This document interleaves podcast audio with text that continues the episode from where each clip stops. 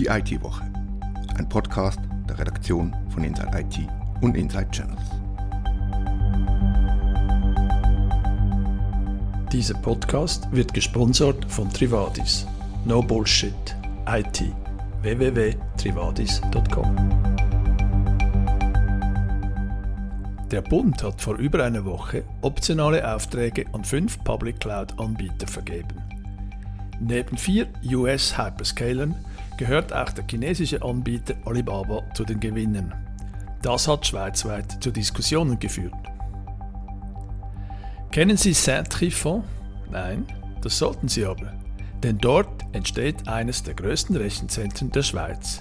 Der Markt boomt und wir schauen hin. Zum Schluss diskutieren wir das Thema Cyberversicherung. Diese helfen zwar bei Schäden durch Cyberkriminalität, doch präventiv wirken sie kaum. Mein Name ist Christoph Hugenschmidt. Redaktionsschluss für diese Ausgabe war Donnerstag, der 1. Juli 2021 um 17 Uhr. Die nächste Ausgabe von Die IT-Woche erscheint am Freitag, den 27. August. Ich wünsche Ihnen einen schönen Sommer.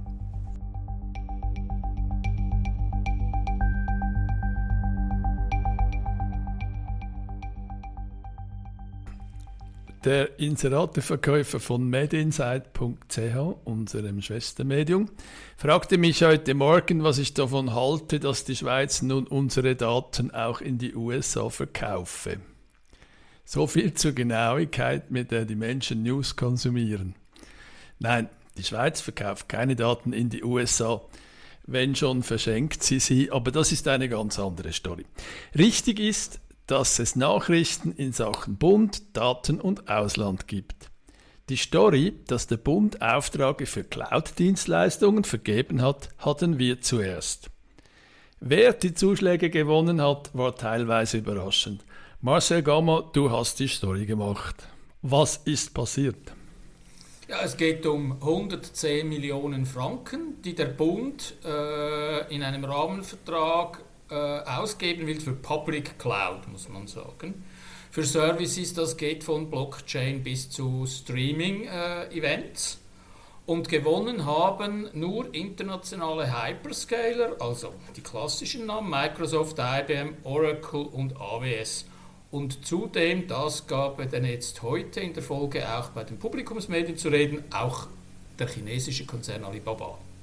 Das hat ja Diskussionen aus gelöst, dass Alibaba da gewonnen hat. Was diskutiert man nun in den Publikumsmedien? Ja, in den Publikumsmedien ist natürlich zum einen äh, äh zum, die politischen und, das, und, und, und, ethischen Aspekte. Darf man das äh, nach China äh, auslagern, äh, nach den Spionagevorwürfen gegen Huawei? Darf man das äh, nach China auslagern?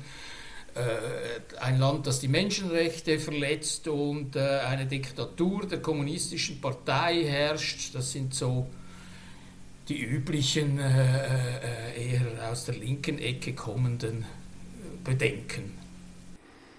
Jetzt sind zwei andere Zuschläge sind ja auch ziemlich überraschend, weil Oracle und IBM sind jetzt ja nicht, nicht wirklich die Gewinner im Hyperscaler-Business. Ja, vielleicht haben sie sich ein bisschen verbessert. Äh, nein, sie sind nicht die Gewinner bis anhin, wenn man die Marktanteile anschaut. Ähm, aber sie haben einerseits natürlich sind sie über den, über den Preis gegangen, über Volumenrabatte etc. Das freut den Steuerzahler, vielleicht den Aktionär ein bisschen weniger. Aber äh, sie haben natürlich sich auch hier mit äh, äh ihren Footprint in der Schweiz vergrößert, indem sie jetzt auch mal einen äh, namhaften Behördenkunden vorweisen können, auch auf, internationaler Ebene. Die zweite Überraschung war für mich, dass Google Cloud nicht gewonnen hat. Vielleicht haben sie ja nicht mal mitgemacht, das weiß ich, das weiß ich nicht. Es haben acht mitgemacht und nur fünf haben den Zuschlag erhalten. Aber Google Cloud ist eigentlich der große Verlierer. Und was für mich auch auffällt, dass, dass keiner der Schweizer Cloud-Anbieter. Immerhin gibt es ja Infomaniac, die ein Schweizer Cloud-Anbieter sein wollen, die offenbar keine Chance hatten. Nein, sie hatten keine Chance, das haben sie auch schon im Voraus bemerkt. Es ging natürlich darum, äh, dass der die Requirements des Bundes waren sehr groß. Also man muss auf drei Kontinenten präsent sein, man muss alle Standorte der Eidgenossenschaft irgendwo zwischen Südafrika und Peking äh, und, und, und ich nehme an auch in Grönland abdecken können. Das können die Schweizer einfach nicht. Und äh, ich denke, die Schweizer haben ja angesichts der Investitionen, die man in Public Cloud tätigen muss, wenn man eine Präsenz abbaut, können keine Strategie Follow Your Customer machen, wie, man, wie es vielleicht ein Bankendienstleister äh, machen kann. Also sie hatten mhm. keine Chance. Es hat auch ein paar andere technische Voraussetzungen, die keiner äh, äh, erfüllen kann. Man muss ja auch zu diesem Markt muss man auch sagen, dass es von den Hyperscalen, also diese gigantischen Cloud-Anbieter, das sind gar nicht so viele. Das sind eigentlich weltweit sind es äh, unter zehn, die wirklich große Marktanteile haben. Das Microsoft, das Google, das AWS, Alibaba, dann hat es sich bald. Es hat sich bald. Es gibt auch keinen europäischen Player bis anhin, auch wenn die EU hofft, man könne hier eine Tech-Industrie mhm. aufbauen. Es ist so, wir sind abhängig von den USA und äh, China. Auch hier. Mhm. Und wir sind abhängig, wie so viel in der Tech-Branche, von Monopolen bzw. Oligopolen. Mhm. Jetzt diese Story sagt für mich auch etwas darüber aus, wie News gemacht werden, weil an den Zuschlägen selbst ist überhaupt nichts geheim. Sie wurden auf CIMAP veröffentlicht, jeder konnte das letzte Woche lesen und sehen. Wir haben die Story, die Daten so gesehen und die Story so gemacht. Ein aufmerksamer Journalist oder Journalistin von Theamede hat sie dann bei uns gelesen und selbst eine Geschichte geschrieben. Darauf hat die Nachrichtenagentur SDA die Sache gesehen und siehe da heute Morgen, ich glaube fast eine Woche nachdem es bei uns mhm. war, heute Morgen kam die Story dann in den Hauptnachrichten von SRF. Ist doch, ist doch super. Also ich finde es einerseits mal gut, dass unsere äh, Recherchen aufgegriffen werden. Dann finde ich es gut, dass es einige Tage dauert. Denn es ist ja schließlich die Aufgabe von Inside IT und Inside Channels eben Inside zu sein, also besser als, als die großen und meist doch etwas selbstbewussten äh, Journalisten, äh, tiefer in der Materie zu sein. Und das dürfen unsere Leser auch, auch von uns erwarten, dass, dass sie nicht, warten, dass sie nicht äh, äh warten müssen, bis dann die Schweizer Depeschenagentur auch noch eine Geschichte abschreiben kann.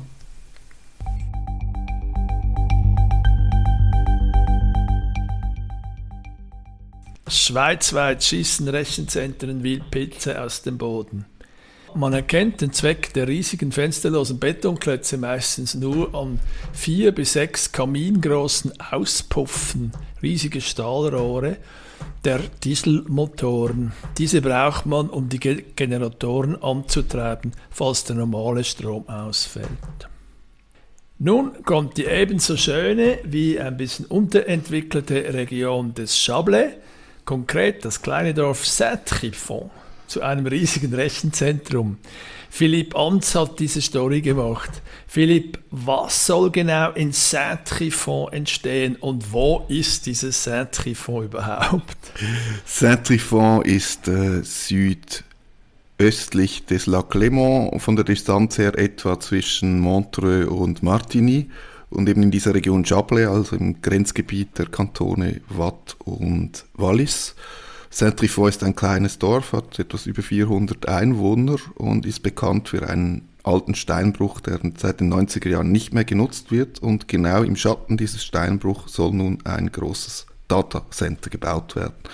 Und zwar mit drei RZs auf 14.000 Quadratmeter Fläche und einer Investition von 250 Millionen Franken ein größeres Projekt.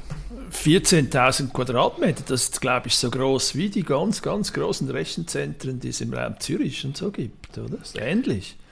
Das ist ähnlich. Das größte, wird immer gesagt, ist im Moment auch im Kanton Watt, in Gland zwischen Genf und ähm, Lausanne von Safehouse. Das sei das größte mit 14.200 Quadratmetern. Also man spricht von ähnlichen Dimensionen, die dann nun in dieses kleine Dorf kommen sollen.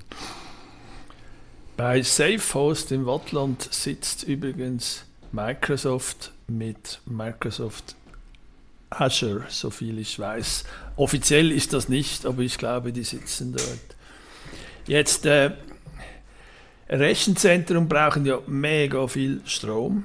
Und das neue Rechenzentrum in Saint-Trifas soll vor allem äh, glaube ich, äh, grünen, also klimaneutralen Strom einsetzen. Da hast du auch darüber geschrieben. Das ist so, das hat mir der Direktor des zuständigen Architekturbüros aus Martigny immer wieder betont. Man, äh, das sei wichtig, dass man mit Solarenergie und Wasserstoff hier äh, Energie generieren und, und recyceln will. Auch die Gemeinde betont, das sei wichtig an diesem Projekt. Die Wattangaben, die er mir dann gemacht hat, das klingt nicht doch wahnsinnig viel, die man so generieren will, aber es gibt ja noch genügend Stauseen in der Region Wallis. Es mhm. gibt äh, Atomkraftwerke im nahen Frankreich, also da kann man noch woanders her Strom kriegen. Ich habe in deinem Artikel gelesen, dass Sie 6,5 Megawatt klimaneutralen Strom haben wollen dort in diesem neuen Rechenzentrum. Ist auch nicht wenig, weil im ganzen Raum Zürich, glaube ich, habe ich bei uns gelesen, werden zurzeit aktuell 68 Megawatt in Rechenzentren zur Verfügung gestellt. Das glaube ich, ja. Ja, von dem her ist der grüne Anstrich vielleicht nicht nur so ein grünes Mäntelchen. Interessant ja. an diesem Projekt ist, du hast vorher andere Rechenzentren erwähnt, die im Bau sind oder schon gebaut wurden, wie die aussehen. Und das etwas anders an diesem Projekt ist, dass quasi zuerst die Hülle geplant wird und nicht ähm, ein Datacenter als solches. Das mhm. irritiert mich eigentlich ein bisschen. Also das gibt schon Visualisierungen, so sieht das Datacenter aus, aber man hat noch keine Ahnung, wer denn da die Racks reinbaut. Das wäre meine nächste Frage gewesen. Weiß man denn schon, wer dieses Rechenzentrum betreiben wird und wer sich dort einmieten wird, ist ja immer eine Riesendiskussion. Das weiß man nicht. Ähm, die zuständigen beiden Firmen, also das Architekturbüro sowie eine Consulting-Firma, die die Investoren aufgetrieben haben, sie sagen, wir haben die Investoren zusammen, diese 250 Millionen für das Rechenzentrum.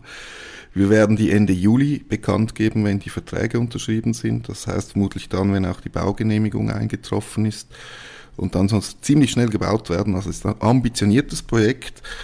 Man sagt allerdings dann auch, weder sind die Investoren bekannt, noch eben wer dann in das Datacenter reinkommt. Ähm, der zuständige Architekt sagt, man sucht einen Hauptmieter, also nicht verschiedene Mieter äh, für drei RZ, sondern einen Hauptmieter, der das Ganze dann quasi wieder untervermietet. Das könnte ein Hyperscaler sein, das könnte jemand aus, der, aus dem nahen Frankreich sein, wobei, wenn wir zum Beispiel OVH Cloud nehmen, die durch den Brand in Straßburg bei uns öfters vorkamen. Die sind am expandieren, die sind aber eigentlich bekannt dafür, dass sie auch ihre, ihre RZ selber bauen, also nicht in, in eine Hülle reingehen und dann die Infrastruktur dort reinbauen. Das wird interessant sein zu sehen.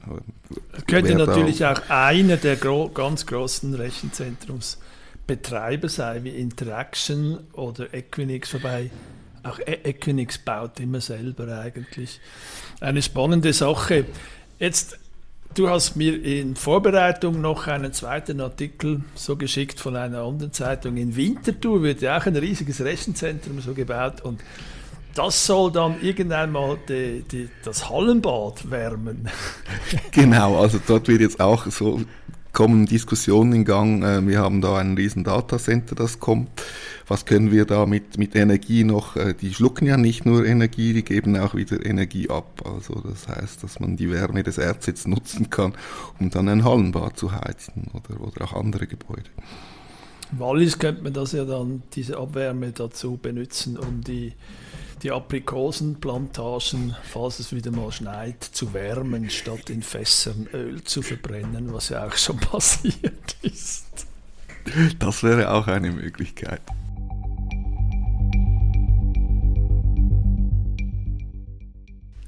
Katharina Jochum wagt sich als Journalistin oft an die schwierigen Themen. Das neueste Beispiel ist das Thema Cyberversicherungen. Solche bieten in der Schweiz einige Versicherungen aktiv an. Ein britischer Think Tank hat nun eine Untersuchung zum Thema veröffentlicht. Katharina, was haben die Briten herausgefunden? Ja, der Think Tank hat nicht einzelne Versicherungen bzw. Angebote unter die Lupe genommen, was auch sehr spannend wäre, aber das Thema in der Breite untersucht. Ganz konkret wollten sie wissen, inwiefern Cyberversicherungen ganz allgemein zur Verbesserung der Security in Unternehmen beitragen könnte. Jetzt eben, Cyberversicherungen können zwar Schäden decken, aber für die Security selbst können sie noch nicht viel machen, schreibst du. Warum ist das so?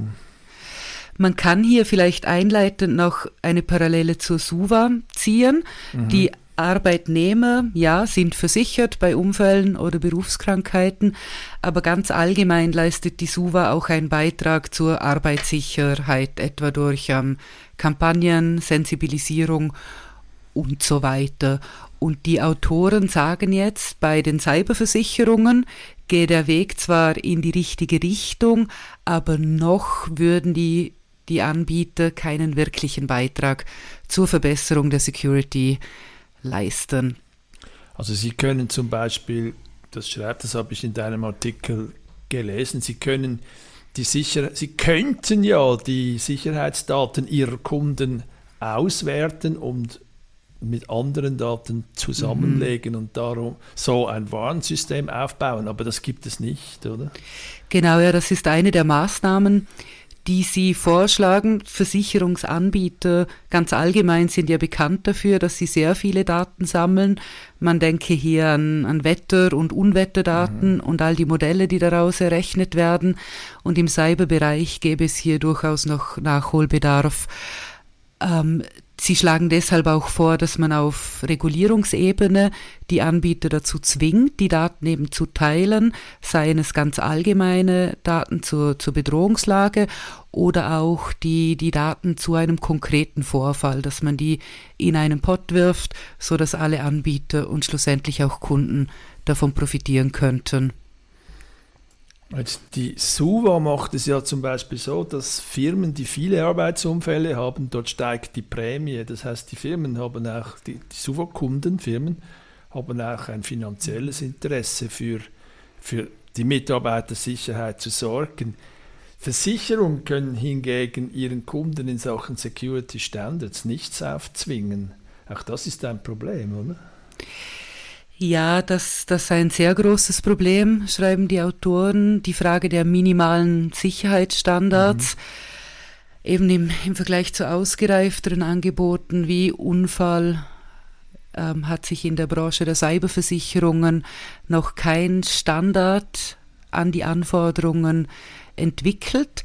Ähm, es hat sich zwar einiges getan, es gibt viele Tipps und Tricks, ähm, Informationen von Behörden. Für gewisse Firmen und gewisse Daten gibt es durchaus ähm, gesetzliche Anforderungen, aber so in der ganzen Breite ist das noch schwierig, hier eine, eine Liste aufzuführen, was ein Unternehmen machen muss. Es könnte, aber was es muss, ist hier schwierig. Und nun die Versicherer selbst, die können oder wollen vielleicht nicht, aber können auch nicht mit einem neuen Set an Standards und Best Practices kommen, wenn sie Kunden wollen. Das scheint einfach unpraktikabel. Noch, vielleicht noch. Noch. Jetzt, ja. um welche Gefahren geht es denn vor, vor allem? Ich glaube, unsere Leserinnen und Leser werden jetzt von deiner Antwort nicht so wahnsinnig überrascht sein. Warum? Was ist zurzeit aktuell? Ja, die Überraschung ist tatsächlich nicht groß. Es geht hier natürlich um, um Ransomware-Angriffe, wie ja. so häufig bei uns. Ähm, Cyberversicherer seien sehr stark in Kritik geraten, weil sie Lösegeldzahlungen an Cyberkriminelle unterstützen würden, was wiederum falsche Anreize oder sehr große Anreize für die Kriminellen schafft. Es hat sich nun langsam gezeigt, dass diese wachsenden Verluste durch die Ransomware-Angriffe aber auch ähm, deutlich machen, dass diese Realität oder diese Situation für die Versicherer äh, nicht tragbar ist. Aber, und hier wieder das Problem, es kann manchmal durchaus billiger sein oder könnte billiger sein, einer Presse zu bezahlen, das Lösegeld zu zahlen, falls man denn die Daten etc. zurückkriegt, als die IT-Infrastruktur selbst wieder herzustellen und aufzubauen und ähm, den finanziellen Schaden klein zu halten, liegt ja dann auch wieder im Interesse der, der Versicherer. Hast du Erkenntnisse zur Situation der Cyberversicherungen und Cyberversicherer in der Schweiz? Erkenntnisse geht vielleicht ein bisschen weit. Ähm, was sich zeigt, ist, dass die großen Anbieter oder Angebote, die ich jetzt noch kurz angeschaut habe, die Ransomware-Zahlungen, Lösegeldzahlungen explizit ausschließen. Ähm, mhm. was ich weiß von, von einer betroffenen Firma, ist, dass sie sehr zufrieden war mit ihrer Cyberversicherung. Da ging es vor allem um Produktionsausfälle, die gedeckt waren. Und auch ein, ähm, ein Security-Dienstleister äh, sagte mir mal, dass, dass auch seine Kunden durchaus gute Erfahrungen machen mit den Angeboten hier in der Schweiz. Sie hörten die IT-Woche, ein Podcast der Redaktion von Inside IT und Inside Channels. Wir danken unserem Sponsor Trivadis. No Bullshit IT. Trivadis.com